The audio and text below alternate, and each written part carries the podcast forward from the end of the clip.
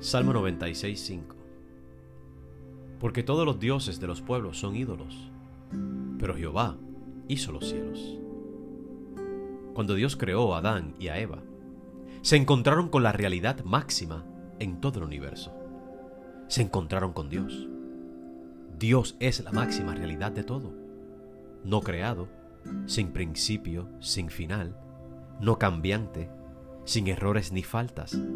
Dios simplemente es. La eternidad de Dios testifica de su independencia de todo. Dios no depende de nada ni de nadie. Nadie le da a Él primero para que luego Él pueda dar hacia adelante. Los diseños de la creación, todos fueron hechos de su sabiduría. Todo lo hizo para que todo llegara al cumplimiento de algo supremo y glorioso.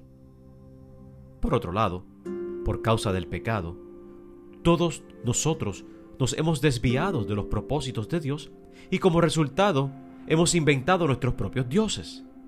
Esa es la realidad del ser humano caído.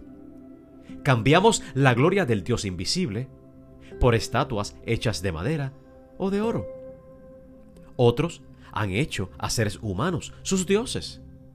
En otras palabras, los aman más que a Dios, que es el dador de la vida. Gracias damos a Dios por todo lo que ha hecho en Cristo en nuestro favor.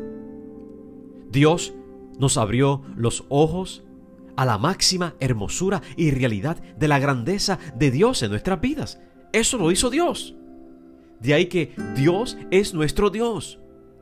No lo son las cosas inventadas por los hombres. La única jactancia que el ser humano puede tener es vociferar que Dios es su Dios que el Señor Jesús es el único Salvador del mundo y que no hay nadie como Dios. Este gloriarse en Dios es lo único aceptable ante Dios.